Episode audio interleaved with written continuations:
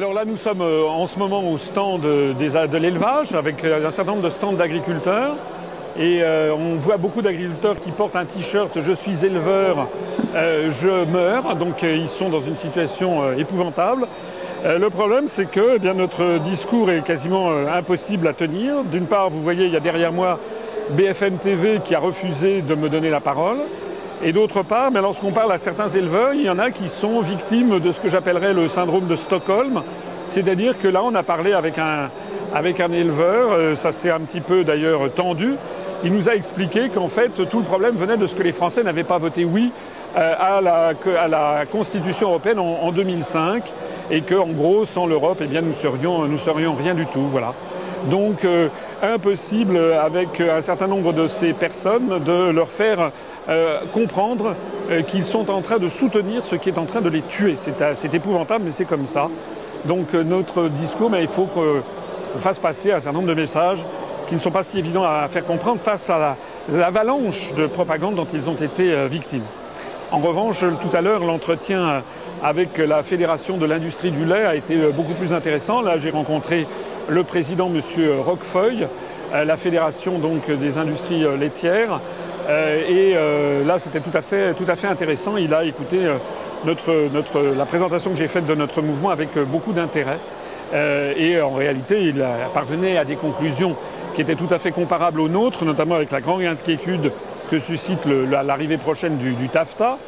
Mais néanmoins, à la fin des fins, bien sûr, il, il s'est inscrit dans le cadre d'une Europe qu'il faudrait modifier, qu'il faudrait changer, à toujours la même, la même, le même refrain d'une autre Europe. Mais on sent bien que le, comment dirais-je, l'air, la, confiance n'y est plus et, on n'y croit plus beaucoup. Alors ce qui est assez drôle, c'est que j'ai remis au président justement de cette fédération euh, quelques documents de, l'UPR, notamment euh, celui qui explique euh, comment nous sommes en train en ce moment, la France finance, non seulement donne à peu près 8 à 9 milliards d'euros de plus chaque année à l'Europe qu'elle n'en reçoit, mais également que nous finançons l'échec britannique, allemand, néerlandais, etc. Euh, et euh, il, a, pris le dossier avec intérêt et comme il voit le Premier ministre très prochainement, je lui ai suggéré d'utiliser un certain nombre des informations qu'il y avait dans ce dossier euh, pour les faire valoir à M. Valls et il se rendra compte que M. Valls n'a aucune réponse à nos, à nos analyses.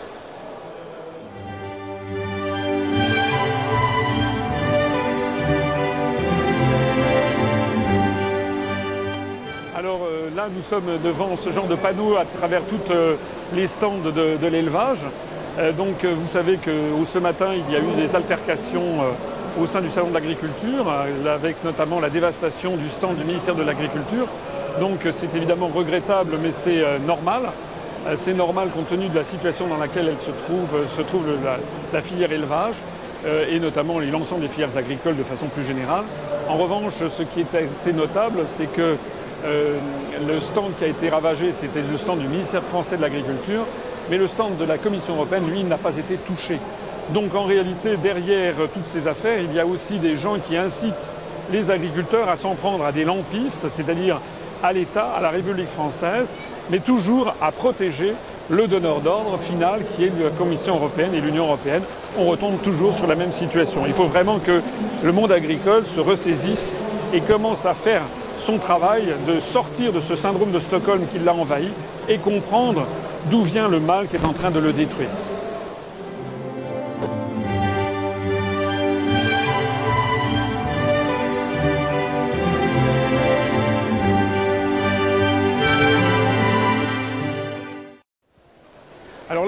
Sur le stand de la Commission européenne. Malheureusement, il n'a pas été saccagé. C'est quand même une grande, une grande, un grand oubli euh, des agriculteurs français.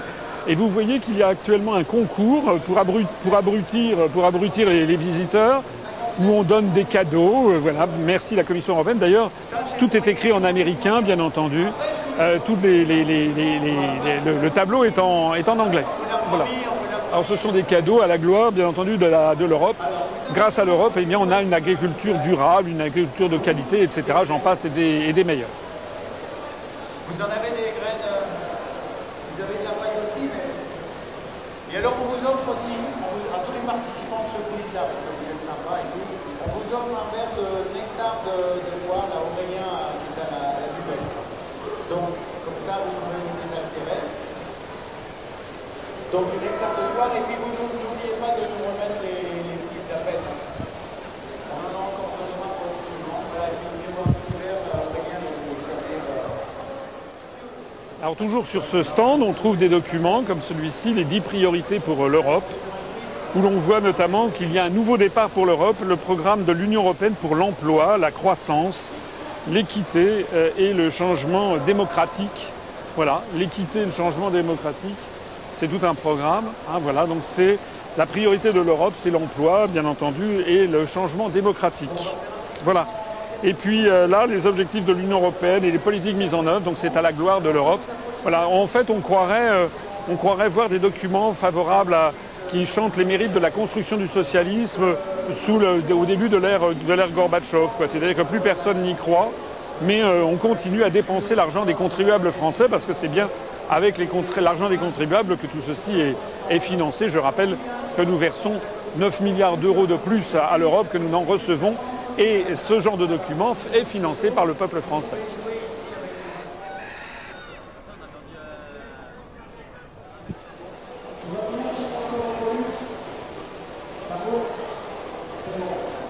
Ça, c'était les grosses euh, arnaques sur les virus, vous savez, que j'ai expliqué dans mes conférences.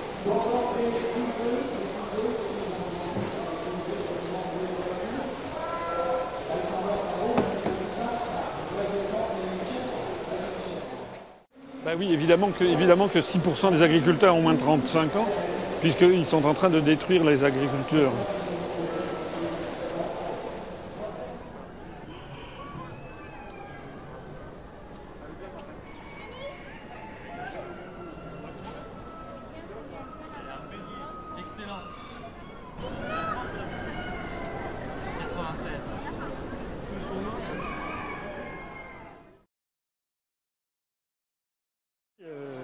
J'étais plutôt du côté euh, centre droit, enfin UMP, plutôt de la tradition gaulliste. hein, je mets les choses claires sur ma.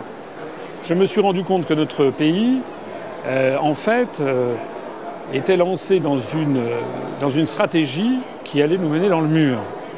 Parce que j'ai vu de mes yeux vus que les plus hauts dirigeants français, je parle de ministre, Premier ministre, chef de l'État, appliquent une politique qui s'appelle la construction européenne sans, remettre un instant en cause cette question de savoir pourquoi est-ce qu'on fait ça? Quel est l'objectif poursuivi? Donc il y a une espèce de, de course folle où on ne remet jamais en cause, il n'y a pas un moment où on se fait un bilan et on dit attendez, qu'est-ce qu'on cherche exactement? Quel est l'objectif recherché? Euh, J'ai constaté de mes yeux vus en cabinet ministériel que les politiques qui sont décidées désormais sont les politiques stratégiques sont décidées à Bruxelles pour ce qui concerne la Commission, à Francfort pour ce qui concerne l'euro et notamment le taux de change externe de l'euro qui pèse de tout son poids, par exemple pour tout ce qui est exportation ou importation, euh, et puis à Washington pour tout ce qui concerne la politique diplomatique et militaire euh, mondiale. Et la diplomatie euh, et la géopolitique pèsent aussi de tout son poids sur des professions comme la vôtre. L'affaire des sanctions vis-à-vis de la Russie, j'ai vu que Xavier Belin a chiffré ça à 3,5 milliards d'euros de, de- de demandes de compensation, c'est énorme. Or, ce choix-là est un choix géopolitique et stratégique qui a été imposé à la France par notre appartenance à l'Union européenne. Quand j'étais au- auprès du ministre des Affaires étrangères de Hervé de Charette, c'était sous le gouvernement Juppé, euh, et euh, on- n'avait pas une politique aussi alignée sur celle des États-Unis que c'est devenu désormais. Je rappelle que euh, Jacques Chirac, en 2003, euh, s'est opposé à la guerre en Irak. On avait encore une petite marge de manœuvre. Maintenant, elle a été bouffée, et donc maintenant, on applique les politiques décidées par Washington. Donc j'ai créé le 25 mars 2007, après avoir pris mes distances de tout cet univers, j'ai créé un mouvement politique qui s'appelle l'Union populaire républicaine, qui appelle tous les Français à se rassembler de droite comme de gauche, parce qu'il y a urgence en la matière, parce que notre pays est en train d'être bouffé, d'être détruit. Aussi bien l'agriculture, l'industrie, le patrimoine, l'émir du Qatar, etc. Tout, L'Arabie Saoudite rachète par appartement la France entière.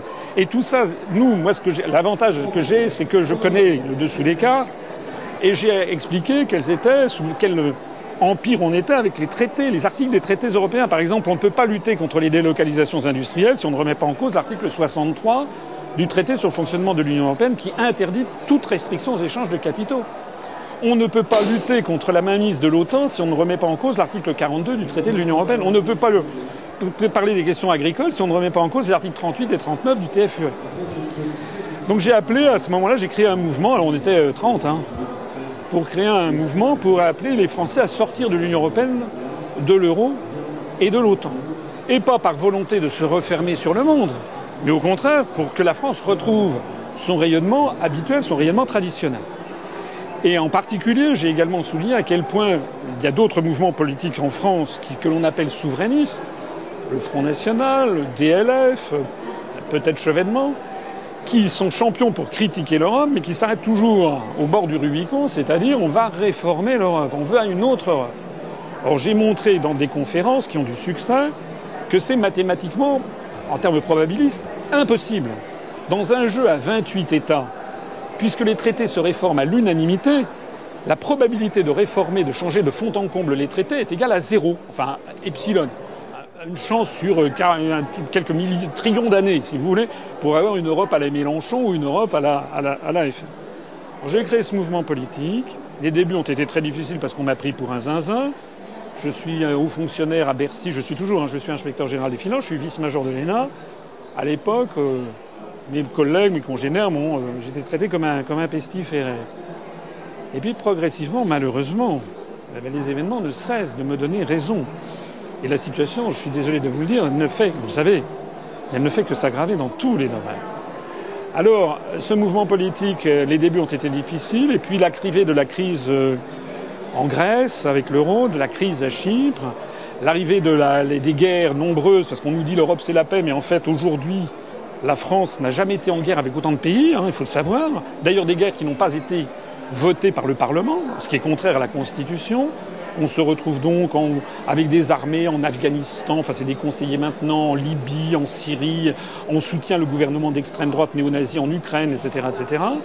Donc progressivement tous ces événements ont fait plus le lancement de notre site internet et de notre page Facebook, ont fait qu'on a commencé à se développer euh, de façon euh, significative. On s'est présenté aux européennes donc le 20, 29 euh, mai 2014, donc l'année dernière, enfin il y a deux ans plus exactement, et on a fait 0,41% des suffrages au niveau national, ce qui n'est pas beaucoup, mais qui connaissait notre mouvement? C'est beaucoup, c'est pas beaucoup par rapport à dans, dans l'absolu, mais par rapport aux gens qui connaissent l'UPR, c'est beaucoup. Il y avait peut-être 1% des gens qui connaissaient l'UPR. Et on s'est présenté de nouveau aux élections régionales, donc euh, le, le 6 décembre dernier. Cette fois-ci, on a fait presque 1% des voix, ce qui n'est toujours pas beaucoup, mais ce qui n'est plus tout à fait négligeable, puisqu'on a multiplié nos voix par deux et demi.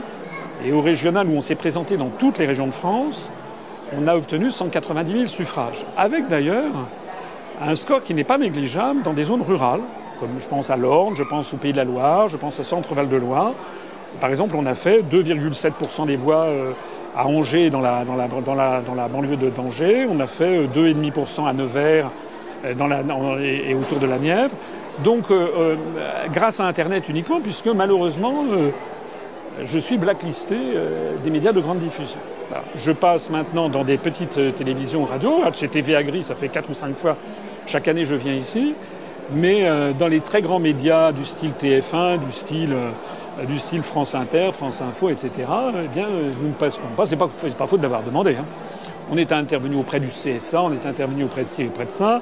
On ne passe jamais. Alors pourquoi on ne passe jamais? En tout cas, c'est une des raisons pour lesquelles, je, enfin, ce que je vous propose comme puis après, je vais vous laisser parler, je vais vous poser des questions si vous me le permettez, mais je pense qu'en préambule, c'était nécessaire que je vous dise tout ça. On ne passe pas parce que euh, applique la, devise que, que conseillait Charles de Gaulle, c'est qu'on va au fond des choses. Nous sommes les seuls à expliquer d'où vient la construction européenne. Qu'est-ce qui se cache derrière? Qui en a eu l'idée?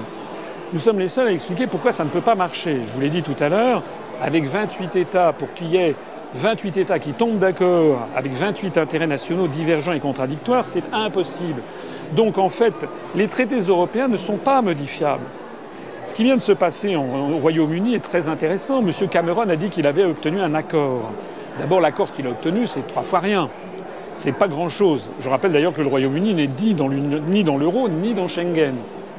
Ça ne leur suffit pas. Ils ont, obtenu des dérogations, paraît-il, sur euh, les prestations sociales votées aux migrants. Mais en réalité, c'est un accord entre chefs d'État et de gouvernement qui ne modifie pas les traités. De telle sorte que ça n'a aucune valeur juridique. Dans un an ou dans deux ans, n'importe quel migrant au Royaume-Uni, par exemple, pourra invoquer, porter un litige devant un tribunal britannique, il sera obligé de se tourner vers la, Cour de justice de l'Union européenne qui dira ça n'est pas dans les traités, ils seront condamnés. En d'autres termes, la seule façon de modifier durablement les traités, c'est évidemment de, modi de, modifier les traités pour, modifier le cours de l'Europe. Et ça, ça n'est pas possible. L'Europe, si elle est comme elle est, c'est pas par inadvertance. Hein. C'est pas parce qu'on a tiens on, ah, tiens on aurait dû faire autrement. C'est parce que c'est le fruit de compromis pendant des décennies entières, avec un choc frontal entre des intérêts divergents. Vous en êtes les premières victimes. Il est bien évident que jamais les pays de l'Est, qui bénéficient d'un avantage comparatif extraordinaire en matière sociale et environnementale face aux agriculteurs français, n'accepteront d'avoir une harmonisation vers le haut des, charges sociales. Actuellement, l'Union européenne, qui en fait est le règne des lobbies, on est en train de, forcer les Français à accepter le TAFTA. C'est la mort de l'agriculture française, le TAFTA. Vous en êtes, je ne sais pas si vous, vous en êtes conscient. Le, TAFTA, on, met France, on les, agriculteurs français, les exploitations françaises en choc frontal, sans aucune protection, avec un pays, les États-Unis, où en gros il y a à peu près dix fois moins de, salariés par exploitation en moyenne, et, il y a 13 fois moins d'exploitation. Parce que c'est les grandes plaines du Middle West. Ils n'ont pas les terroirs à la française, ils ont des espèces de gigantesques exploitations. Donc ce que l'on force en fait la France à devenir, c'est une espèce d'Oklahoma ou de Minnesota, mais ça, c'est totalement contraire à notre identité nationale, c'est contraire à, tout ce qu'est la France. Il faudra à la limite qu'il n'y ait plus qu'un seul ou deux, fromages, comme, aux Pays-Bas. Il faudrait plus qu'il y, ait, plus de terroir, que ce soit une, de trucs inform... complètement industrialisé. C'est en fait la, la mort de l'agriculture française. Moi, je peux, vous n'êtes pas obligé de me croire, mais je peux vous assurer que dans les années du pouvoir, tout le monde sait que les agriculteurs, sauf une toute petite euh, toute hyperclasse hein, de, très grands agriculteurs, des gens dans les, grands céréaliers de la Beauce, si vous voyez ce que je veux dire, donc de l'agro-industrie. Eux, ils continueront à vivre ils rouleront en Mercedes. Mais l'agriculture traditionnelle française, elle va mourir. C'est pareil pour la pêche. Et regardez ce qui se passe dans l'industrie. C'est notre un pays entier qui est en train de s'effondrer quand même. C'est ça qui est grave. Alors, c'est ça que je voulais vous, dire, et la raison pour laquelle nous nous proposons de sortir de l'Union européenne et de l'euro, alors évidemment, il y a tout de suite, vous avez tout de suite mille, mille objections qui viennent à l'esprit, bien entendu. Euh, on peut y répondre, mais je sais pas, moi je suis là, je peux passer la journée avec vous si vous voulez, on peut y répondre. Le problème en France, c'est que ce débat même n'a pas lieu. On n'a même pas le droit d'en débattre. La seule chose qui soit autorisée, c'est de dire on va faire une autre Europe. Et pendant qu'on projette de faire une autre Europe, ça fait quand même maintenant 50 ans qu'on dit qu'on va faire une autre Europe. Hein. Même du temps de De Gaulle, on voulait déjà faire une autre Europe.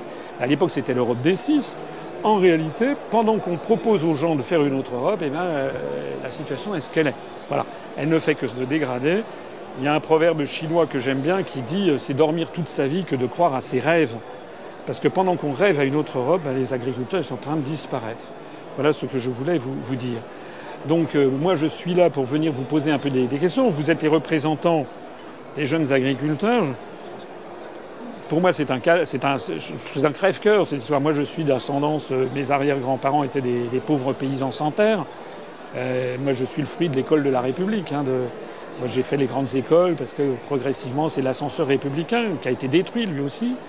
Tout à l'heure, on est passé au stand de la Commission européenne. Je voyais qu'il disait dans, dans, dans l'Union européenne, il n'y a plus que, il n'y a plus que 6% d'agriculteurs qui ont moins de 35 ans. Ben oui, c'est que malheureusement, c'est une profession euh, qui est en train de s'éteindre au profit de quelques grands latifondières qui, euh, qui auront ce, ce truc-là. Voilà. Donc nous, on est là pour vous apporter des, des analyses. On n'a rien à voir avec le FN. Le FN, d'ailleurs, qui pas plus que de M. Dupont-Aignan, ne propose d'ailleurs de sortir de l'Union européenne et de l'euro. Madame Le Pen l'a encore confirmé sur TF1 le 8 février dernier. Elle a dit non, non, moi, il n'y a absolument pas question de sortir de l'euro, je veux renégocier. Mais renégocier, Jospin avait fait le coup en 97, il voulait renégocier les critères de Maastricht, rappelez-vous. Hollande voulait renégocier le TSCG en 2012. Cameron, euh, Tsipras en Grèce voulait renégocier le truc. Maintenant c'est Cameron, mais en fait ce sont des, des leurres, ce sont des écrans de fumée. On ne peut rien renégocier du tout, puisqu'encore une fois, il faudrait obtenir que plein d'autres pays acceptent de s'aborder leurs intérêts nationaux pour nous plaire à nous, ce qui n'arrivera pas. Voilà. Le dernier point avant de terminer ce propos introductif, c'est un argument souvent que l'on nous donne, c'est de dire que euh, oui, mais heureusement que l'Europe est là pour nous, pour nous subventionner. Euh, donc ça, c'est quelque chose contre quoi on part en guerre, euh, puisque comme vous le savez sans doute, à votre niveau je pense, mais malheureusement beaucoup d'agriculteurs ne sont dupes, la France elle est contributrice nette à l'Union européenne et de plus en plus. C'est-à-dire qu'en fait on paye pour se faire, pour se faire arnaquer. Hein. Euh, on a maintenant, on donne chaque année à peu près 9 milliards d'euros de plus à l'Union européenne que nous en recevons. C'est énorme. De telle sorte que si nous sortons de l'Union européenne, toutes les aides données aux agriculteurs, elles n'auront plus le label, le drapeau bleu aux étoiles d'or, elles auront le drapeau bleu, blanc, rouge, puisque c'est les Français qui payent, et on aura 9 milliards d'euros en plus à dépenser, soit pour se désendetter, soit pour mener, par exemple, des politiques du logement, soit justement pour aider aux jeunes euh, l'installation. Nous, on a tout un programme en matière d'agriculture. Je ne vais pas vous parler de, notre programme. Euh, je vous ai apporté d'ailleurs un petit, un petit dossier, là, enfin c'est trois pages, hein, c'est assez bref, que je vais vous laisser. C'est le genre d'analyse que vous trouverez sur notre site. Nous expliquons que non seulement on donne chaque année 9 milliards d'euros de plus à l'Union européenne que nous, en, distribuons, vous, avez, vous aurez toutes les références à la fin mais il faut savoir en plus, on paye les chèques, les chèques britanniques, le chèque hollandais, le chèque allemand. Hein et je vous rappellerai en dernière analyse que M. Juncker, le président de la Commission européenne début 2014, a décidé comme ça qu'on allait donner 1,8 milliard millions d'euros de plus à l'Ukraine que prévu. Or la France, elle paye un sixième. Ça veut dire que la France a décidé de donner 300 millions d'euros. C'est nous hein, qui payons de 300 millions d'euros de plus que prévu à l'Ukraine pour soutenir un gouvernement qui est le fruit d'une révolution orchestrée par les États-Unis. Et on, soutient un gouvernement qui a des alliances avec des néo-nazis. Au passage, on, entre en choc frontal avec la Russie, avec les effets que vous avez vus sur les, sur les, mesures de, rétorsion russe. Si la France était la France, c'est-à-dire si elle était dirigée conformément à ses intérêts nationaux, nous ne serions jamais entrés en conflit avec la Russie. Regardez ce que faisait De Gaulle, c'est De Gaulle qui avait lancé la politique de détente. Nous n'avons aucun intérêt à entrer en conflit avec la Russie, bien au contraire. Voilà ce que je voulais vous dire, messieurs, avec, euh, en vous remerciant de m'écouter. Je vois que si, ce dossier vous intéresse, je vais vous donner deux, trois, deux, trois tracts pour nous. Ça, c'était des tracts que l'on avait fait au moment des, régionales. Puis je vais vous donner un autre, exemple, un autre échantillon peut-être de ça pour que vous puissiez. Alors vous trouverez toutes ces analyses. Je suis désolé de faire un petit peu la retape, mais comme je ne peux pas compter sur les grands médias, vous verrez que ce que nous disons, ce sont des choses. On ne joue pas sur le cerveau reptilien, on s'adresse à l'intelligence des Français. On s'adresse aux Français comme si c'était des gens adultes et les amener à réfléchir. Voilà. Et je sais d'ailleurs que dans le monde de l'agriculture, moi je crois beaucoup au monde agricole d'abord j'en suis issu, et en plus de ça, ce sont quand même des gens qui ont beaucoup de les pieds sur terre et qui se rendent compte qu'il y a quelque chose qui ne marche plus, à mon avis, dans le pays de De, Gaulle et de Clémenceau. Merci. Merci à vous pour votre présentation. Alors effectivement, c'est très complet sur le, sujet européen. Moi, pour, euh, vous expliquer euh, le travail que fait Jeune Agriculteur, on est d'abord là pour défendre les intérêts des, jeunes qui souhaitent s'installer en agriculture. Donc, euh, on les accompagne, on, on, défend leurs intérêts pour que, tous les porteurs de projets aient le meilleur accompagnement possible parce que c'est au-delà du sujet européen, c'est il me semble le premier défi qui attend notre agriculture, c'est réussir à renouveler les générations parce que dans les 10 ans qui viennent, hein, juste pour vous citer un chiffre, il y, a, 50% des éleveurs qui vont partir à la retraite, donc euh, ça justifie quand même une, implication forte pour, euh, pour, réussir, pour réussir ces difficultés, ce, défi-là.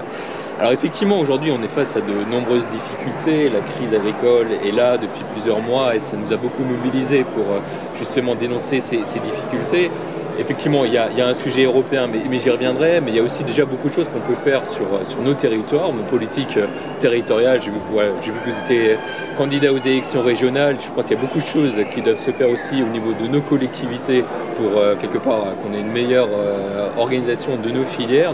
On est, vraiment focalisé sur les enjeux de, structuration de nos filières pour, que demain, on arrive à créer un prix rémunérateur, parce que c'est bien ça aujourd'hui l'enjeu. Il faut bien sûr accompagner les agriculteurs les plus en difficulté. Voilà, il y a des enveloppes qui ont été débloquées. Mais chez les agriculteurs, ce qui nous préoccupe le plus, c'est se redonner des perspectives. Et les perspectives, c'est parce qu'on aura des prix rémunérateurs. Et on aura des prix rémunérateurs parce qu'on se sera doté aujourd'hui d'outils pour se créer les conditions de ces prix rémunérateurs. Alors ces outils-là, c'est en tout premier lieu la contractualisation, permettre à l'ensemble des maillons de la chaîne économique de définir un volume un prix ou des indicateurs de prix et on pense que en tout premier lieu il faut prendre en compte les coûts de production sur nos fermes et à partir de là construire les, prix jusqu'au consommateur, sortir de cette logique de guerre des prix aussi hein, qui est, néfaste pour, pour l'ensemble de, de, notre économie entre, entre, entre, les différentes, entre les différentes enseignes et parler plus de, de, de prix justes.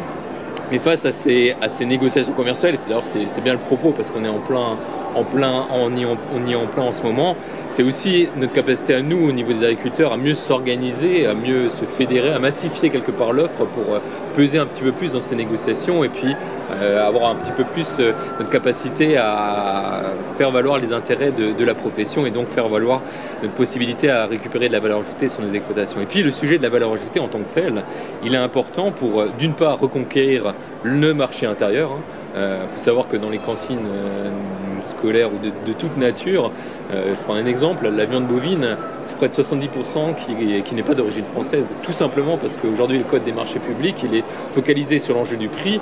Et au niveau des productions agricoles françaises, on n'est pas compétitif par rapport à nos voisins euh, hollandais, allemands, euh, irlandais, notamment sur, la viande bovine. Mais les exemples se multiplient sur, les autres, catégories.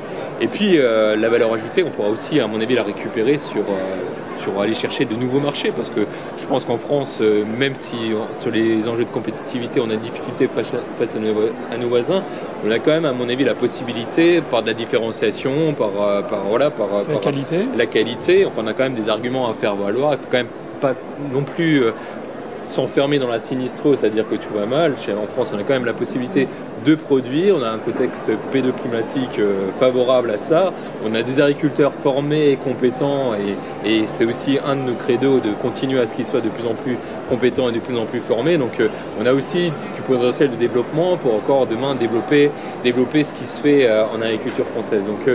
C'est vrai qu'aujourd'hui, la crise est là, le fait européen n'est pas au rendez-vous et c'est un constat qu'on fait aussi, qu'on a un manque de réponse européenne face à la crise qu'on qu traverse. Effectivement, la, la, la, dérégulation qu'on a pu que constater ces dernières années, ben, on en paye aujourd'hui les, pots cassés par rapport au cours hein, des productions et, à, la, distorsion de concurrence et à la, concurrence que nous, font, pays, nos pays voisins. Donc euh, au niveau européen, nous les jeunes agriculteurs, on est organisé avec une structure euh, qui re, regroupe une trentaine d'organisations jeunes qui effectivement réfléchit aussi à comment ben, influencer et, développer de nouvelles politiques agricoles qui prennent aussi en compte le premier enjeu que je, que je vous ai dit, c'est aussi le renouvellement de génération, parce que le chiffre, vous l'avez cité, hein, moins de 7% d'agriculteurs qui ont, voilà, moins de 35 ans au niveau européen, ça marque quand même le, gap à passer pour demain continuer à avoir des, des campagnes attractives et,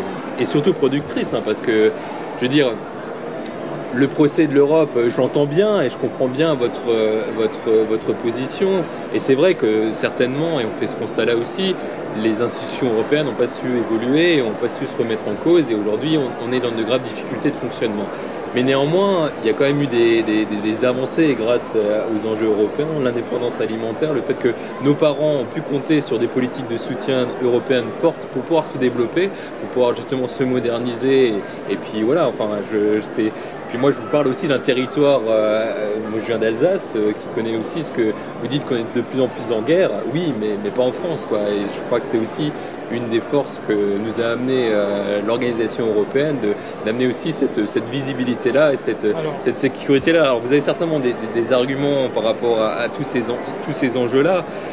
Néanmoins, aujourd'hui, vous savez, enfin, les discussions qu'on peut avoir au niveau européen, elles restent importantes pour nous quand même parce que le, le, le, contexte français est une chose, mais on est quand même dans une économie de plus en plus mondialisée. On peut le regretter, et nous les premiers on le regrette, mais c'est quand même aujourd'hui ce que doivent subir les agriculteurs sur les exploitations, cette mondialisation des cours. Et demain, il faut quand même qu'on arrive à se doter d'outils pour gérer ça, gérer le risque euh, économique, gérer les risques de toute nature, réguler notre marché. Et, la réponse européenne aujourd'hui, effectivement, elle, peine à être au rendez-vous par rapport aux enjeux qui, qui, se, qui sont, qui sont euh, sur nos exploitations. Mais on compte quand même encore sur, sur cette réponse-là pour nous redonner des, perspectives et, quelque part aussi euh, gérer euh, les, volumes et permettre à avoir des, réponses face à, face à la crise. Monsieur le Président, je comprends vos arguments qui ne sont pas sans valeur. hein. Je comprends bien qu'à votre place, vous ne pouvez pas, quand vous rencontrez le Premier ministre, vous ne pouvez pas faire en sorte comme si l'Europe n'existait pas. Ça, je, comprends bien. Mais euh, ça ne vous interdit pas quand même d'avoir une réflexion qui va au-delà sur ce que vous pouvez souhaiter. En tout cas, euh, nous, on est là pour vous, vous apporter. Euh, vous dites, vous dites, l'Eu- l'Europe, elle n'a pas su s'adapter. Mais si. Sauf que l'Europe, ça n'est pas la France. Je trouve qu'il y a quand même toujours une, espèce de, difficulté mentale des, Français à concevoir. Ils, ils disent l'Europe ne marche pas, en fait, parce qu'elle ne correspond pas aux intérêts de la France. Mais elle répond très bien aux intérêts d'autres pays qui sont majoritaires. Le problème, il est là, c'est que les décisions prises par la Commission sont la, convergence de forces qui s'appliquent. Au passage, les dirigeants français J'en apporte la preuve dans ce dossier. Par exemple, c'est un dossier parmi 50 autres. Les dirigeants français sont extrêmement peu vigilants pour défendre nos intérêts nationaux. Si vous comparez aux Allemands, aux Scandinaves, aux Finlandais, aux Britanniques, nous, on est les pays du Sud, sont en général les pays de dogme, et donc ils, ils traitent par-dessus la jambe. Ils engagent des centaines de millions, parfois des milliards d'euros, à la légère, j'allais dire, sur cette question. Mais il n'en demeure pas moins que quand vous sentez tout 70% de, de viande d'importation Union européenne dans les cantines, concrètement, qu'est-ce que vous proposez pour lutter contre? Déjà, il faut un engagement de nos collectivités parce que ça, ça, ça, ça commence là aussi. Aujourd'hui, on a, on a tout ce qu'il faut pour faire mieux. C'est-à-dire qu'on n'est pas obligé de que se focaliser sur le prix pour pouvoir amener de la production française. Il y a d'autres critères qu'on peut mettre en avant pour justement favoriser l'approvisionnement local ou même plutôt français dans nos cantines. Donc ça demande dé- déjà un engagement à ce niveau-là et une responsabilité. Parce que, je veux dire, on peut raisonner en chiffres, mais après, l'agriculture, c'est pas que, c'est pas un domaine économique comme un autre, quoi. C'est de l'aménagement du territoire, c'est du lien social. Oui, mais je ne prêchez pas un convaincu, je suis tout à fait d'accord avec vous, mais vous savez bien que, par exemple, tout à l'heure, il y avait, je portais la GTA TVA Gré, tout le monde avait le badge Je consomme français. Mais c'est interdit par les réglementations européennes de dire ça. On n'a pas le droit. Vous parliez de l'agriculture. Moi, je sais, par exemple, à Bercy, où je travaille au ministère des Finances, le parc de voitures maintenant, auparavant c'était des Peugeot, des Citroën ou des Renault qui étaient des voitures fabriquées en France, d'ailleurs elles le sont de moins en moins, maintenant ce sont des Ford. Pourquoi? Mais parce que il y a d'ailleurs certaines Ford sont fabriquées en France, mais parce qu'il y a eu les mêmes contraintes. C'est-à-dire que ces contraintes de marché unique, elles sont là. Et donc, on a beau tourner le problème dans tous les sens. Le problème de fond, c'est que si on continue comme ça, il n'y a pas d'autre solution que la disparition de la plus grande partie des exploitations, l'extension de des exploitations de plus en plus grandes, et puis l'appauvrissement des agriculteurs. Regardez ce qui s'est passé en Allemagne. En Allemagne, pourquoi ils ont un des coûts moins D'abord parce qu'ils ont eu les réformes, euh, euh, vous savez, euh, qu'il y a eu sous, sous Gérard Schröder, là, les, les- les- différentes réformes qui ont fait que désormais euh, les gens sont payés des clopinettes en Allemagne, plus le recours à des, à des, à des populations saisonnières venues d'Europe de l'Est. Il n'y a, pas de- il n'y a pas de SMIC en- dans, le- dans le monde agricole en Allemagne. Donc, si vous voulez, il n'y a pas d'autre solution que l'appauvrissement, la paupérisation du monde, du monde agricole français. Moi, je ne vois pas d'autre solution. Vous dites l'objectif de la mondialisation. Vous savez, j'ai vécu au Japon, je parle le japonais, je me suis beaucoup occupé du commerce extérieur. On fait croire aux Français que la mondialisation s'appliquerait à tout le monde et qu'on serait, nous, des rogneux parce qu'on ne voudrait pas faire ce que font les autres. Mais ça, c'est une, c'est une présentation qui est une présentation tendancieuse, pour ne pas dire mensongère.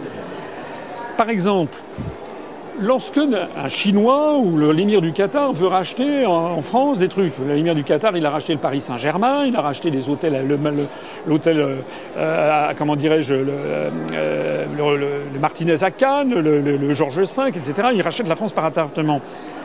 Mais si, ou les Chinois vont racheter ou vont intervenir dans la gestion de l'aéroport de Toulouse ou de Nice ou je ne sais pas quoi. Bon. Mais si c'était l'inverse, si vous, vous gagnez au loto et que vous voulez, vous, acheter, faire des investissements au Qatar, acheter un terrain, acheter, vous n'avez pas le droit. Et c'est comme ça dans beaucoup de domaines. C'est-à-dire que la mondialisation a été une ouverture asymétrique. Ça, c'est très, très important à comprendre. C'est-à-dire que les, les agriculteurs français, on les place dans une position je suis désolé, qui ne se retrouvent nulle part ailleurs au monde. Il y a une organisation de marché aux États-Unis, il y a une organisation de marché au Brésil, il y a une organisation de marché au Canada, parce que, et d'ailleurs, c'est pas une aide à l'hectare, parce que la débilité de la PAC, c'est que c'est une aide à l'hectare, alors qu'il faudrait une aide au prix. Mais justement, les autres pays avec lesquels on nous a ligotés de façon artificielle ne sont pas d'accord avec cette aide au prix. Ils veulent, ils veulent justement rester au système antérieur qui, eux, les favorise. C'est ça la difficulté. Donc, Écoutez, je viens depuis 4 ans maintenant, ou 5 ans ici. À chaque fois, j'entends le même discours de vos prédécesseurs ou de la FNSEA, de M. Xavier Belin l'année dernière, et on me dit toujours non, ce qu'il faudrait, c'est, c'est, c'est. Mais pendant ce temps-là, tous les ans, il y a des milliers et des milliers d'agriculteurs qui disparaissent. Donc il y a urgence en la matière. En tout cas, c'est notre, c'est notre point de vue. Mais Voilà. enfin, pour dire les choses franchement, demain on, on sort de l'Europe, euh, voilà, on n'est plus euh, dans l'Europe. Qu'est-ce qui, empêchera les, les usines euh, allemandes, euh, les coopératives allemandes laitières de, d'exporter en France et justement encore, on peut encore faire de la concurrence sur nos, si on sort sur de nos productions, européenne, sur nos d'abord, productions euh, agricoles Parce que c'est bien, ça aujourd'hui dans lequel euh, nous on est, en, on est en difficulté. C'est, Si- si le prix de nos productions. Alors on peut tout reprocher à l'Europe peut-être, Non, non, non, mais mais c'est- non, non, si demain l'Europe est plus là, quel sera le bénéfice pour les agriculteurs français? Si on sort de l'Union européenne, déjà, ils auront les mêmes, les, mêmes, les mêmes prestations, les mêmes subventions, sauf qu'avoir le drapeau bleu de la Sainte Vierge, la bleue aux étoiles d'or, ils auront le drapeau bleu, blanc, rouge. Bon. Donc déjà, qu'ils ne soient pas inquiets là-dessus. Ils pourront même en avoir peut-être un peu plus, si on a 9 milliards à récupérer. Deuxièmement, c'est ce qu'on appelle dans le, dans le droit international la succession des, des- des- des- des États. Le jour où on sort de l'Union européenne, le, le soleil ne va pas s'arrêter de tourner. Je vous signale d'ailleurs qu'il y a des parties entières de la République qui ne sont pas dans l'Union européenne. hein. La Polynésie française, la Nouvelle-Calédonie, il y a 400 000 de nos compatriotes qui ne sont pas dans l'Union européenne, qui n'ont même pas l'euro, c'est le franc Pacifique. Ils se portent mieux que nous d'ailleurs. Lorsque nous serons, lorsque nous serons sortis de l'Union européenne, les réglementations continueront d'exister, telles qu'elles sont actuellement. Sauf que la différence maintenant, c'est qu'on pourra, en tant que de besoin, les modifier. Ça ne dépendra plus que de la France. Et on verra, en fonction de nos intérêts bilatéraux, si on a intérêt à les maintenir ou pas. Vous savez, que bien, vous savez bien que le risque, il est là. Parce qu'aujourd'hui, en agriculture notamment, on a un droit européen et seulement la France rajoute encore un droit Mais supplémentaire. parce que, alors par ailleurs, vous avez raison, parce que par ailleurs, on a des dirigeants qui veulent, qui vous placent dans une situation. Moi, je, vraiment, je. Pourquoi je fais ça, moi d'ailleurs hein? J'aurais pu, avec mon, mes, mes diplômes, hein, je pourrais être président d'une grande banque, je gagnerais des centaines de milliers d'euros par mois. Pourquoi je fais ça? Parce que je pense à mes. Excusez-moi de le dire, mais je pense à mes, grands-parents, mes arrière-grands-parents, je pense à, aux 40 générations qu'ont fait la France. On est en train de tuer l'identité de la France. Pourquoi je vous dis ça? Je vous dis que c'est une solution qui est raisonnable. Et le débat doit de toute, de toute façon, le débat va arriver. Il se pose maintenant en République tchèque, il se pose au Royaume-Uni. Nous n'avons pas les mêmes intérêts. Il ne s'agit pas du tout de se refermer sur nous-mêmes. D'ailleurs, si vous parlez à des céréaliers, ils exportent vers qui? Ils exportent vers les pays du Maghreb. Les pays du Maghreb, ils ne sont, pas- sont pas dans l'Union européenne. Moi, j'ai vécu au Japon.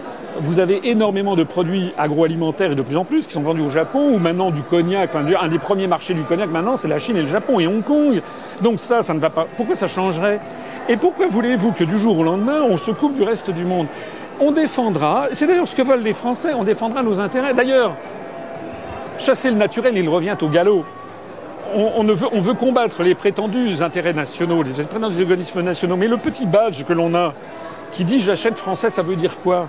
Ça veut dire que vous jouez sur la solidarité nationale. C'est-à-dire que vous dites en fait aux consommateurs français, soyez sympa, payez un peu plus cher, mais prenez un produit de qualité fabriqué en France. C'est ça que ça veut dire. Et c'est ça. Ce que- ce que ça veut dire, très concrètement, et ça, qu'on soit dans l'Europe ou qu'on ne soit pas, si demain on n'est plus dans l'Europe, c'était la question que vous posez Thomas à laquelle vous n'avez pas répondu, c'est qu'est-ce qui fera que les Français achèteront du français? C'est bien parce qu'à un moment donné, non pas comme me raconte pas d'histoire, à un moment donné, la France fermera pas ses frontières en disant c'est d'abord le français et le reste après. Peut-être dans des collectivités, mais c'est pas ça qui fera le plus. Ça sera bien parce qu'à un moment donné, pour les consommateurs français et même d'autres, il y aura une reconnaissance autre que le standard mondial ou le standard européen. Sur de la Oui. qualité Oui. environnementale, Oui. sanitaire, organoleptique et sur aussi ce que contribue à mener l'agriculture française au territoire français. Et ça, on peut le faire très bien à l'heure actuelle, qu'on soit dans l'Europe ou qu'on n'y soit pas. Laissez-moi finir s'il vous plaît. J'ai écouté pendant déjà un petit peu de temps. Ce que l'on dit, nous, c'est que par exemple, ce que disait Thomas, sur les appels d'offres de marché public, à l'heure actuelle, on ne regarde que le critère de prix. Si demain, la collectivité territoriale, l'État, amène un critère environnemental, un critère de bien-être animal, un critère organoleptique, eh bien là, c'est totalement autorisé par l'Europe, par la France, par l'OMC, ça, n'y a aucun problème. Par contre, il ne le fait pas.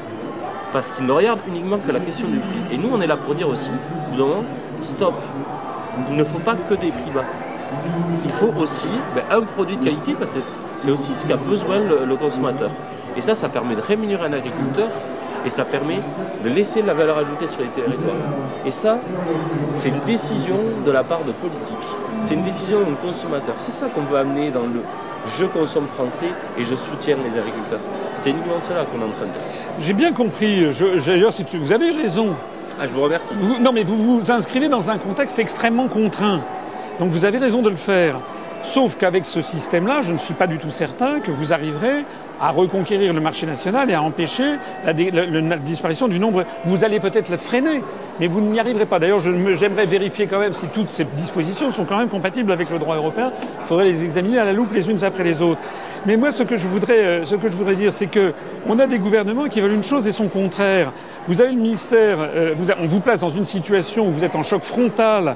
Regardez avec le TAFTA, on n'en a pas parlé, mais c'est dramatique cette affaire de TAFTA, puisque vous savez que si on, si abaisse les, les- les- les droits de douane de part et d'autre, les, les Américains vont avoir d'un seul coup un avantage comparatif de 6% à peu près, puisque le tarif extérieur commun est de 13% en moyenne sur les produits agricoles, contre 7% sur les États-Unis. Mais en plus de ça, vous serez obligé d'accepter les normes environnementales, etc., des États-Unis. Et ça, c'est bien l'Union européenne qui est en train de le fourguer contre la volonté des peuples.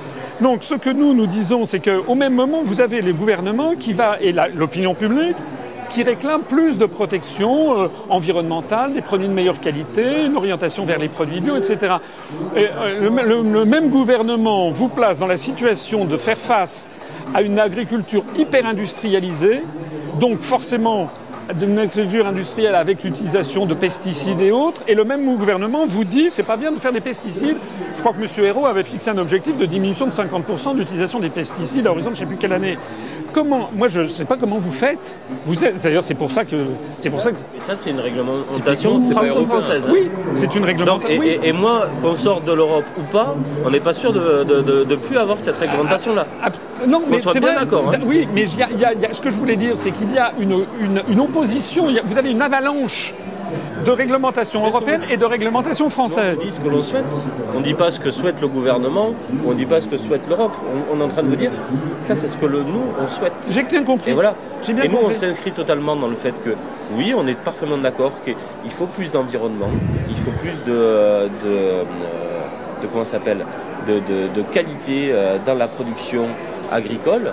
Et c'est ce- c'est le travail que mènent les agriculteurs. J'ai bien compris. travail qu'on veut faire, toujours avec une logique économique. Et à l'heure actuelle, on a du mal, certes, à le faire comprendre à l'Union européenne, mais on a des fois tout autant, si ce n'est plus de mal, à le faire comprendre aussi à la France. C'est pour ça que la logique pour nous de dire sans l'Europe, ça ira mieux, ben, c'est pas euh, une sincère vérité pour nous. Vous comprenez ce que je veux dire? Ça dépendra ce que la France va faire après. hein. Voilà, vous avez raison. Ça, vous n'en avez pas Mais parlé. vous avez raison. Bien entendu, ça dépendra de la suite des politiques. Mais les politiques seront décidées par le peuple français. Il y a une contradiction entre les nourritures, comme vous le dites, les terroirs, la- les, les- les al- une alimentation de plus en plus saine, etc., et l'ouverture aux quatre vents du marché mondial avec un tarif extérieur égal zéro vis-à-vis notamment des productions nord-américaines. Ça, vous ne me ferez pas penser que l'on peut concilier les deux. Il y aura peut-être des stratégies de niche. hein. J'entends bien que on peut dire, c'est vrai qu'il y a des agriculteurs. Moi, je sais dans ma campagne du côté de Sancerre et autres, il y a des viticulteurs qui, euh, marchent bien, c'est vrai. Mais ce sont des stratégies de niche, les AOP, tout ça. Mais d'ailleurs, les AOP pourront très bien continuer après être sortis de l'Union européenne. Mais, le gros des troupes va continuer à disparaître, à mon avis. Et, et- et c'est à mon avis le problème qui se pose à vous. Et puis, regardez ce qui se passe. Vous n'avez pas, je pense, répondu. Pourquoi voudrait-il absolument lier notre avenir, par exemple, avec les pays euh, de l'Europe et pas avec les pays du Maghreb? Puisque c'est de plus en plus, par exemple, pour les céréales, le marché d'aujourd'hui et de demain, c'est l'Afrique et c'est le pays du Maghreb. Pourquoi pas? Mais, mais on est parfaitement d'accord euh, là-dessus. Je veux dire, mais ça, c'est pas le souci. Ce qu'on est juste en train de vous dire, c'est que avoir une politique économique franco-française euh, ou une politique euh, économique européenne, une franco-européenne, je sais pas comment il faut l'appeler. Nous, ce qu'on demande avant tout, c'est qu'il y ait une véritable politique agricole en France et en Europe. Et ça, je, suis désolé de vous dire, on, a sûrement trop peu parlé, mais c'est pas uniquement le fait d'être dedans ou dans euh, ou, en dehors de l'Europe qui réglera toutes nos problématiques. C'est ça que je veux dire. C'est qu'avant tout, il faudra des choix et des décisions politiques et en France et aussi euh, en Union européenne, à, à notre sens, qui permettront ben voilà, d'amener euh, l'agriculture vers un nouveau cap. C'est uniquement ce que l'on dit. Enfin, voilà, Écoutez, on peut, tom- on peut tomber d'accord là-dessus. Nous, ce que nous disons, c'est que actuellement, euh, je vous accorde que l'appartenance de la France à l'Union européenne, ne- c'est pas tous les problèmes, bien entendu.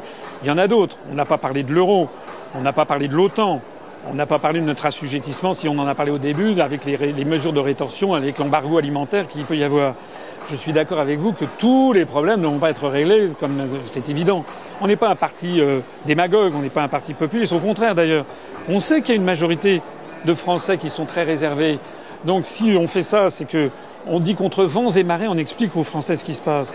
Nous, ce que nous disons simplement, c'est que si on ne lève pas ce truc-là, il n'y a plus de politique nationale qui soit réellement envisageable. C'est ça la vérité. Vous avez d'ailleurs, regardez ce qui se passe dans l'Europe entière.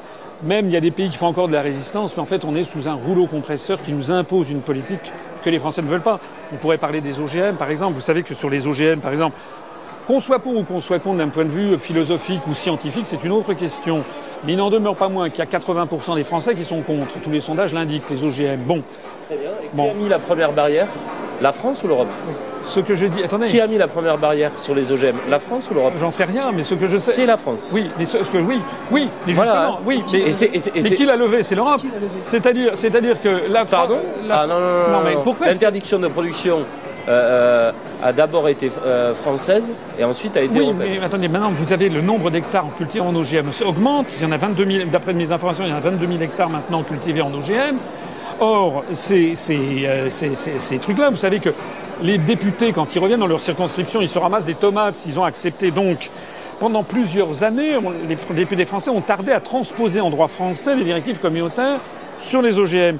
Mais on a, la Commission a fait son boulot, c'est-à-dire qu'elle a déféré la France devant la Cour de justice de l'Union européenne pour non-respect des traités, et la France a été condamnée à transposer en droit français les, les directives OGM sous peine de 160 000 euros de pénalité par jour de retard. Comme on avait plusieurs années de retard, ça nous a coûté plusieurs, je sais pas, une centaine de millions d'euros. Voilà, donc c'est ça que nous on dit, si vous voulez, c'est que les, les grands choix stratégiques sont décidés ailleurs. En fait, les Français ils votent à droite, ils votent à gauche. C'est comme si vous montez dans un avion Paris-New York et qu'on vous demandait de voter pour le commandant de bord. Mais le- le- sachant que le plan de vol il était établi pour Paris-New York, c'est pas, ça n'a pas de sens. Nous, ce que l'on veut, c'est que lorsque les gens montent à bord d'un avion, enfin, avant de monter à bord dans l'avion, ils choisissent un billet pour New York, un billet pour Tokyo ou pour, pour Rio. Voilà, c'est toute la différence. Très bien. Ok. Merci beaucoup en tout cas de votre accueil. J'espère Mais que merci on à vous a prouvé d'une part que nous sommes des gens sérieux et que peut-être ça vous donnera envie d'aller vous renseigner un petit peu. Et puis je vous souhaite euh, beaucoup de courage quand même, parce qu'il faut avoir du courage en ce moment pour euh, s'installer dans l'agriculture, je pense. Oui, oui, remercie. Franchement, bravo. Merci. Merci beaucoup. C'est peut-être 2% des Français qui nous connaissent et 1% de- des Français qui votent pour nous. Ça veut donc dire que la moitié des gens qui nous connaissent votent pour nous. Pourquoi ça? Ben Parce que je ne suis pas passé dans les, médias, dans les grands médias nationaux, ou à peine. J'ai été invité chez Ruquier ou chez Tadei, mais c'est tout. Notre mouvement politique propose depuis bientôt 9 ans de rassembler les Français de droite, du centre et de gauche pour sortir de l'Union européenne, sortir de l'euro et sortir de l'OTAN. Alors évidemment, lorsque l'on dit ça, les gens tout de suite s'interrogent pourquoi sortir de l'Union européenne? N'est-ce pas extrémiste? Ne va-t-on pas couper la France du reste du monde? Est-ce que c'est bien raisonnable? Eh bien, nous nous expliquons que c'est très important, que sortir de l'Union européenne, ça n'a rien à voir avec l'extrémisme. Regardez, la Suisse, la Norvège ou l'Islande ne sont pas dans l'Union européenne. Ce ne sont, non seulement ce ne sont pas des pays extrémistes, mais ce sont des pays beaucoup plus démocratiques que la France. Je rappelle que les Français ont voté non à 55% en 2005 à la Constitution européenne et qu'on a quand même obligé les Français à accepter ce texte qu'ils avaient rejeté par le traité de, de Lisbonne. Alors, nous avons des réponses à beaucoup de, beaucoup de questions que- qui se posent et nous venons ici en délégation euh, au Salon de l'agriculture parce que la situation dans le monde de l'agriculture est catastrophique. Actuellement, il y a 40 à 60 000 exploitations agricoles qui risquent de déposer leur bilan dans les tout prochains mois. La, crise est générale dans la filière lait, dans la filière élevage, euh, dans la filière fruits et légumes, peut-être un petit peu moins et encore. Donc en fait, on a des très graves dysfonctionnements de la politique agricole commune et je suis venu voir, je viens tous les ans, Je suis venu voir des agriculteurs, je, me suis entretenu avec des syndicats professionnels j'ai été interviewé sur TV Agri où j'ai pu débattre avec un économiste, avec, euh, avec d'autres personnes. Voilà, nous nous expliquons aux agriculteurs qu'il faut absolument sortir de ce système. Le débat est en train de s'imposer au Royaume-Uni, en République tchèque. Maintenant, il faut qu'il s'impose en France et je pense que nous en sommes le meilleur vecteur. Je suis là pour répondre évidemment à toutes les questions, toutes les inquiétudes. Nous nous disons que l'inquiétude qu'il faut avoir, c'est si on reste dans l'Union européenne, parce qu'actuellement et au train où vont les choses, les contraintes européennes vont faire en sorte que nous sommes en choc frontal avec des pays à très très bas coût de salaire. On est en train de détruire toute l'agriculture, toute l'industrie française. Le monde du handicap et l'agriculture. Alors le monde du handicap et de l'agriculture, d'abord, en matière de handicap, notre mouvement politique a un programme général qui s'inspire de celui du Conseil national de la résistance. Et au moment des élections régionales, nous avions un volet spécialement dédié aux, personnes handicapées. Euh, parce que c'est une petite une petite anecdote, mais je, je, vous avoue que je me suis cassé la jambe l'année dernière. Je me suis retrouvé euh, pendant plusieurs semaines en fauteuil roulant et j'ai d'un seul coup découvert. Vous savez, quand on est valide, on n'a pas on n'a pas c'est un sentiment que l'on comprend mal, mais d'un seul coup, lorsqu'on est en fauteuil roulant, d'un seul coup, on se rend compte à quel point c'est important qu'il y ait euh, que les services publics soient à la disposition des handicapés. Euh, un simple pan incliné, par exemple, ça, ça change la vie. Donc du coup, ça m'a beaucoup ouvert les yeux sur, sur quelque chose que les personnes valides sentent moins peut-être que d'autres. Dans notre programme sur les régionales, on avait tout un volet là-dessus. On voulait notamment euh, faire en sorte que tous les services publics, de façon accélérée, soient mis à la disposition des handicapés avec des formes, des, des, un accès particulier, et puis faire mieux respecter peut-être les lois qui favorisent l'emploi des handicaps dans la fonction publique, par exemple. Alors en matière d'agriculture, eh bien c'est un véritable sujet. La filière agricole en ce moment est en, est, en, est, en, déclin très rapide. Il y a de moins en moins de jeunes agriculteurs qui, qui, sont, qui sont prêts à se, à se à s'investir dans cette activité. Donc nous, ce que nous voulons, c'est essayer de développer une mise en relation entre des gens qui voudraient s'installer et puis les entreprises qui sont les entreprises agricoles qui, euh, qui cherchent preneurs. Il y a euh, quelque chose comme deux tiers à trois quarts des exploitations agricoles actuellement qui ne trouvent pas preneurs. Dans ce contexte-là, il semble qu'il devrait y avoir une place pour les handicapés. Ça dépend évidemment du handicap, mais les handicapés ont toute leur place dans le monde agricole, si, bien entendu, ça, leur, ça les intéresse. Et je pense qu'il faudrait développer un petit peu comme ça a été dans le cas dans la fonction publique, des emplois qui soient des emplois aidés dans le monde agricole. Ce serait la preuve d'une avancée de la civilisation, si je peux dire. Ah, Monsieur François, on vous remercie de votre accueil et de soutenir le monde du handicap et avec votre équipe. Et on vous souhaite une bonne continuation et un très bon combat. Merci et que beaucoup. les personnes soient avec vous. Merci avec beaucoup. Vous. Et bon, bon courage à vous. Merci, Merci. beaucoup. Merci.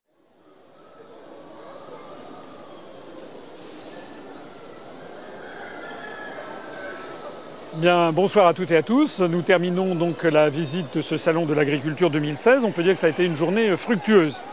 Je fais cette conclusion devant euh, ici euh, ce volatile qui est une poule hollandaise, ça ne s'invente pas, euh, qui a été primée par le président de la République euh, avec, comme vous le voyez là, c'est une poule hollandaise noire à perruque blanche ou à peu près peu sans faux.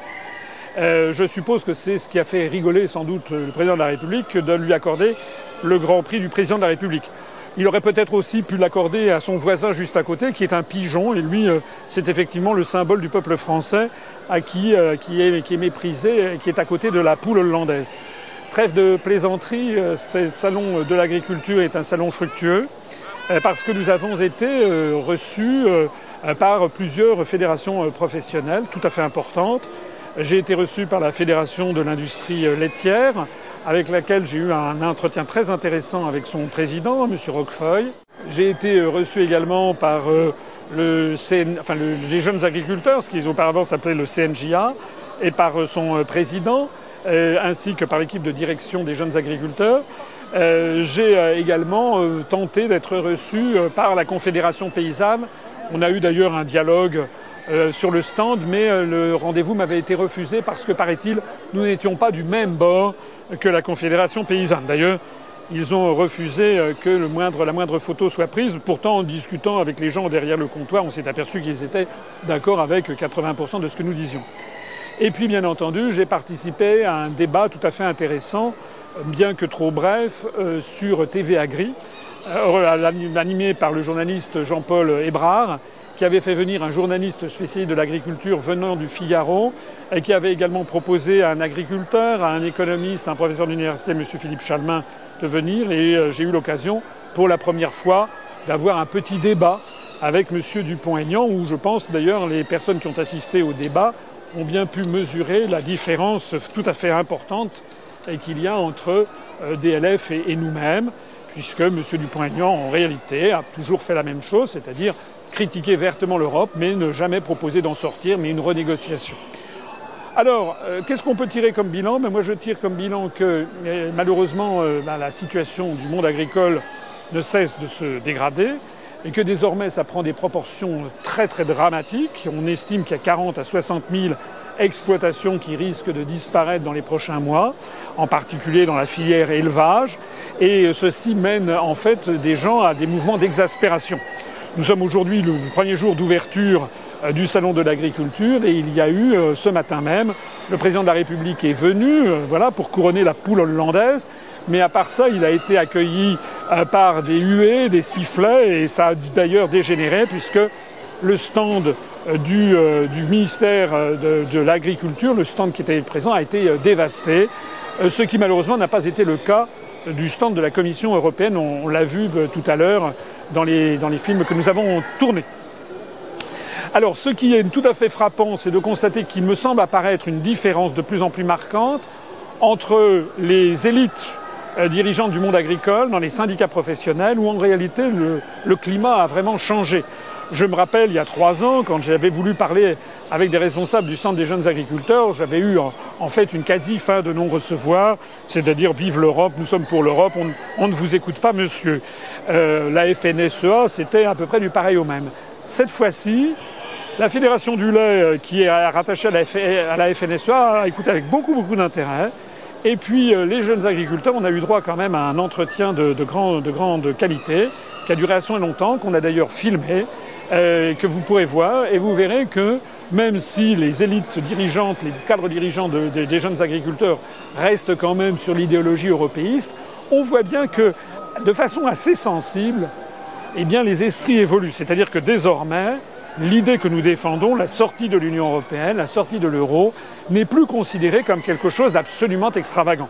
C'est considéré comme oui, mais quand même, est-ce qu'il ne va pas y avoir des problèmes? Oui, mais quand même, il y aura encore d'autres problèmes si on est sorti de l'Union européenne. Oui, mais quand même, l'Europe c'est la paix, etc. Mais en définitive, les esprits évoluent de façon tout à fait satisfaisante. Alors tout ça, c'est très bien. Un point quand même un petit peu, un petit peu moins bien, c'est que euh, ici ou là, on a pu discuter avec des gens dans le public. Il y a encore un immense effort de formation qui reste à faire chez les agriculteurs eux-mêmes, parce que beaucoup d'agriculteurs eux-mêmes sont victimes de la propagande ambiante, sont victimes, ils croient que grâce à l'Europe, ils ont des subventions. On ne leur explique pas que c'est l'argent des Français. Nous, on leur explique, mais le, les grands médias ne l'expliquent pas. Euh, les agriculteurs ont tendance à croire que c'est encore de la faute du gouvernement français. Je ne dis pas que le gouvernement français n'a pas de responsabilité en la matière, mais ils ne vont pas au fond des choses et tout est fait pour que, ce soit le, pour que ça ne soit pas le, cas. Donc il y a encore un gros effort de formation dans le monde agricole. Le monde agricole, malheureusement, n'est pas celui qui est nécessairement le plus sur Internet. Et donc on voit bien que des gens qui n'ont comme source d'information que les très grands médias, eh bien, sont encore, sont encore euh, ont quelques trains de, retard sur, euh, sur l'évolution des esprits. Au total, euh, une situation qui devient dramatique dans le monde agricole, premièrement. Deuxièmement, l'UPR qui est de plus en plus reconnue pour ce qu'elle est, c'est-à-dire un grand mouvement politique.